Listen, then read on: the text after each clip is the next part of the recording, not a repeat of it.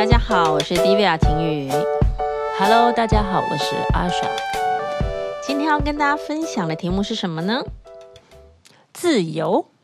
每个人都很想要自由自在的生活，不过什么是真正的自由呢？关于自由，我觉得婷雨你在去年曾经告诉我一个我觉得我一一辈子都会记住的话。你说，老师说。自由不是你想做什么就做什么，而是可以免于业力的捆绑。然后还有自律，是吗？自律，对。他说，最高的自由来自最高的自律。是，我觉得这几句话一直都在法国的时候，我有深深的把它记在心里面。真的吗？为什么？因为你不自由吗？呃，我以前我相信我是一个极度自由的人，但是我我说极度自由，当然不是嗯放纵自己去任由自己去被外界影响，或者是单于感官上沉溺于里面。我说的自由是我是一个完全绝对，我的行动会自由，我会选择我要去的国家，我要居住的样子，然后我会到处跑，嗯，就是想做什么就做什么，是。以前有绝对可以想做什么就做什么的自由，现在其实也有，只是你不觉得。嗯，现在当妈妈以后，其实你会觉得很多自由需要很多的整合。所以当你说绝对的自由就是绝对的自律的时候，我真的臣服了。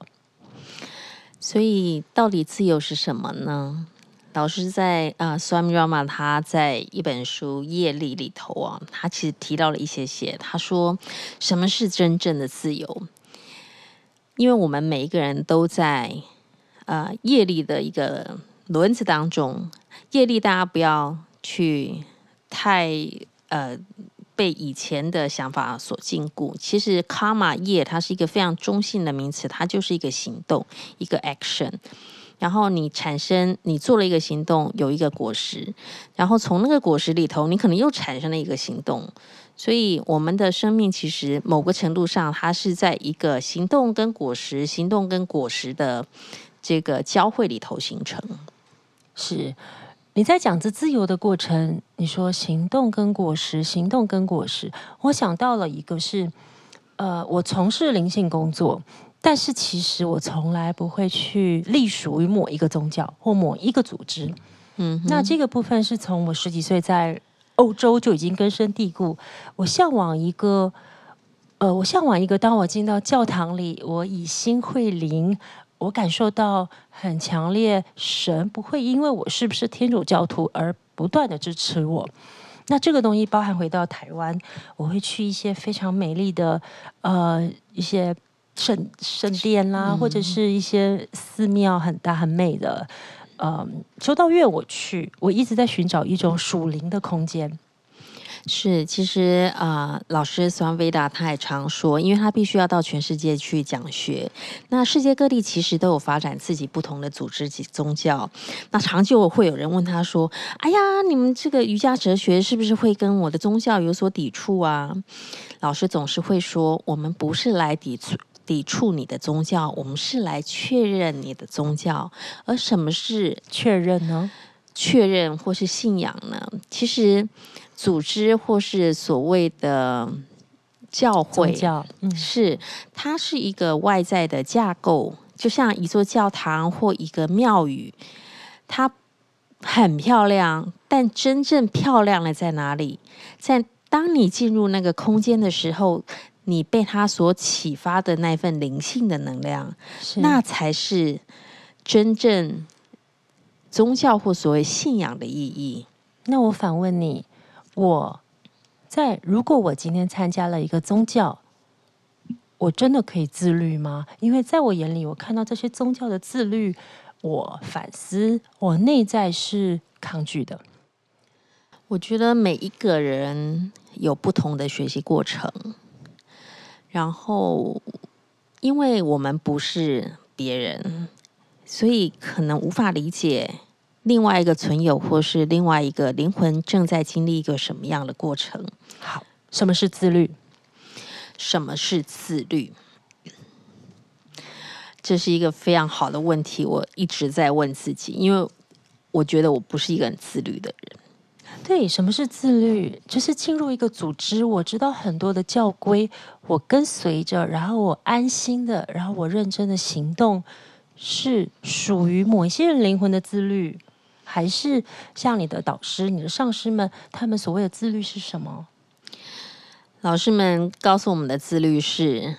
就是在你的练习中，我记得老师总是说，practice，practice，practice。嗯、practice, practice 他说练习，练习，再练习，规律的练习。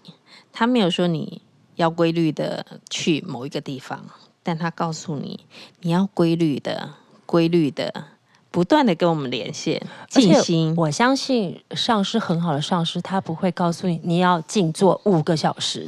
我相信是一个练习，是来自于你用心。就像我去教堂，我以心会灵，我看到的我的身体，它需要的静心，跟我的心，它需要有多少？那请问，所以在这一个里面，呃，我们寻找的自由跟自律，它是朝这个方向的概念吗？我认为是因为，比如说很多。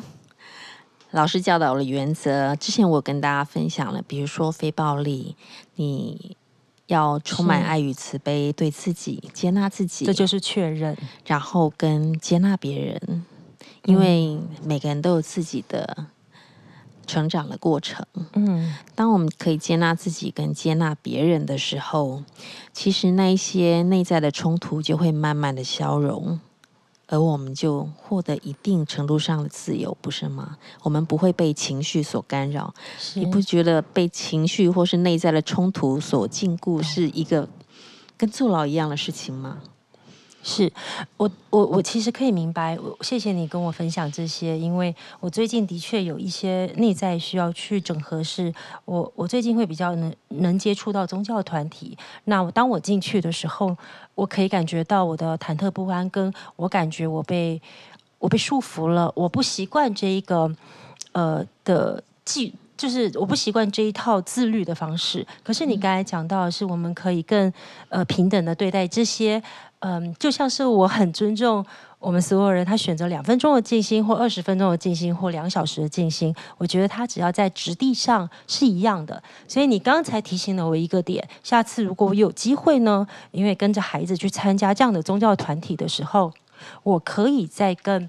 开阔的，然后带着很感恩的心。或许我永远都只是一个观察员，我或或许永远我不会参加一个组织里面成为什么样子，然后嗯，穿什么样的衣服，然后做什么样的行为举止。或许我一辈子我都有我自由的标准，但是我可以真的谢谢婷玉，我可以深深的去尊敬正在发生在我眼前的所有事情。是啊，这对我来讲是一个很好的学习，因为其实有时候接触到老师们哦，都会觉得啊、呃，他们的意识啊，还有爱，好像好像海一样。比如说一条溪流，一条小小的溪流，总是会有这些浪涛，对不对？因为它的量是小的，但当你的量成为大海的时候，你所有的百川。进到河里的时候，其实它依然可以平静无波，而且全然的包容。这就是慈悲心，是吧？高灵有一些话想要跟各位分享。谢谢各位，谢谢你们总是会给我一些时间，让我把我的能量体带给各位。我的能量流向各位的时候，也许。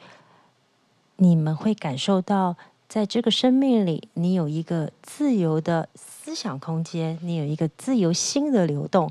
但是，你在这一个需要自律的身体里，你们学习到身心灵。我们简化的说，身体要健康，请多睡觉、运动跟静心，吃健康的食物，真的非常的不需要去多做更多的。有些人会去想要这个东西补这个补这个补这个，其实身体有一个机制，你越简单，它的提升效果就会越快。静心，还有健康食物。如果你生病了，请你让任何任何东西，除了你需要去治疗自己的选择的药物，或者是你选择自然疗法的方式，在宇宙的境界里，它都是被认可的。但是希望你带着信任跟毫无恐惧跟抗拒的心。当你没有恐惧抗拒的心，你已经让自己的身体自由了。当你进到一个团体，你觉得跟你格格不入，你带着很深很深的静，还有抽离的观察的角色，你已经让你的心开放自由了。当你进到一个地方，你看到为什么政治可以这么多的暴力？对，这个暴力不在自律之下哦。为什么有这么多的言语？为什么这么多的仇恨？为什么有这么多的情绪？抱歉，这个时候可以帮助自己的灵魂扩展、灵魂提升，还有你的思想可以越来越开阔。只有一个，每一次你在听所有政治的对话里，听到你心里会有感动的，它才会在你生命里、你的灵魂的学习里，在地球这个记忆里得到祝福，还有很多的进化跟提升。来世你就会更开阔。但是如果你的心不动，你因为这些言语而让你的头脑思想狭义了，我会请你先把电视关起来，先把这个声音关起来。你一定要帮助自己身心灵健康。所以今天我跟各位分享的是绝对的自由，在绝对的自律里，而这个自律就像孔子，他说过什么？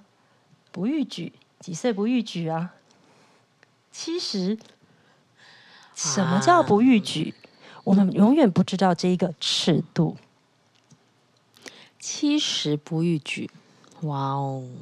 是，所以一样的，在古老圣贤的智慧里，不逾矩是你认知的自律里，你是否真的有带着刚才婷雨讲的那几样，不在暴力里？慈悲喜舍，然后不分别彼此的，在这个氛围里，你可以自由充分的去探索自己。不逾矩指的是我可以扩大自己的爱，但是你或许也会问：哎，你知道有些人会错用不逾矩？我就曾经看过一个学员来到我们的面前，他可以一次好几个女朋友。他说：“我觉得我每一个都很爱。”我都用很多爱的方式，我在这个人面前，我可以用这样的方式爱他，因为我知道他需要这个，然后我知道这个需要这个。可是当我问他说：“那你心里真的爱的是哪一位？”他会说：“我不知道，我不知道，因为好像我说不上来，好像我没有办法找到那个最爱的。”于是我告诉这个人，这个小男生。我告诉你，其实你应该学会的是先安静下来，学会找到自己新的自由。当你学会新的自由的时候，你就会重新定义爱，而不是在满足来到你眼前，你感觉你驾驭了这份他们的满足，这些都是欲望，它不是真正的自由，它是一种泛滥的欲望。所以希望大家都可以随心所欲，不逾矩。对吧？随心所欲，不逾矩，这是真正的自由，在最高的自律之下。谢谢大家跟我们一起分享今天的时光。我是 Divya 婷雨，我是 Asha，让我们一起自由吧。下次再会。记得，绝对的自由是在绝对的自律。各位再见，拜。